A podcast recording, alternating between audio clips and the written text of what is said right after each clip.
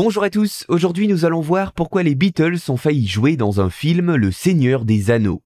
Alors que l'on garde en tête la trilogie du Seigneur des Anneaux réalisée par Peter Jackson, l'adaptation au cinéma de ses aventures fantastiques au cœur de la Terre du Milieu, eh bien cela aurait pu être tout autre. En effet, nous aurions pu voir quelques années auparavant fleurir une adaptation des romans de Tolkien parus entre 1954 et 1955, faite par les Beatles. Oui, vous avez bien entendu, c'est une information qui a été confirmée par Peter Jackson en personne. Mais alors comment cela s'est-il passé? Eh bien nous allons voir ça. Tout commence en 1968. À ce moment, les Beatles, quatre garçons dans le vent, viennent de créer une entreprise nommée Apple Corps et sa branche Apple Film, d'où sortiront notamment le long métrage d'animation Yellow Submarine et le documentaire Let It Be. Deux œuvres qui se concentrent et qui reviennent sur le répertoire de ce fameux groupe.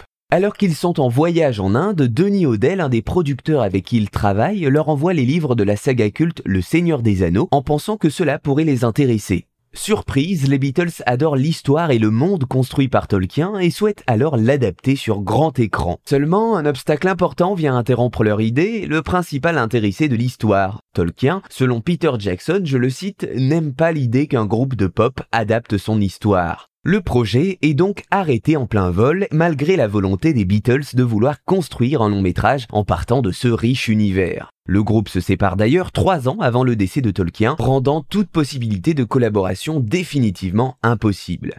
Plusieurs rumeurs concernant ce film parlaient de Paul McCartney en Frodon, Ringo Starr en Sam, John Lennon en Gollum et George Harrison en Gandalf. Non, ce n'est pas une blague, on raconte même également que ces derniers avaient choisi Stanley Kubrick pour réaliser leur version de cette trilogie fantastique. Avec les années, Paul McCartney se dit bien content de ne pas avoir finalement fait aboutir ce projet, car sinon celui de Peter Jackson n'aurait peut-être pas vu le jour, ou en tout cas peut-être pas sous la forme que nous connaissons aujourd'hui. Néanmoins, nous passons à côté d'une bande originale du Seigneur des Anneaux réalisée entièrement par les Beatles, ce qui aurait pu être une expérience assez originale à entendre dans nos salles de cinéma.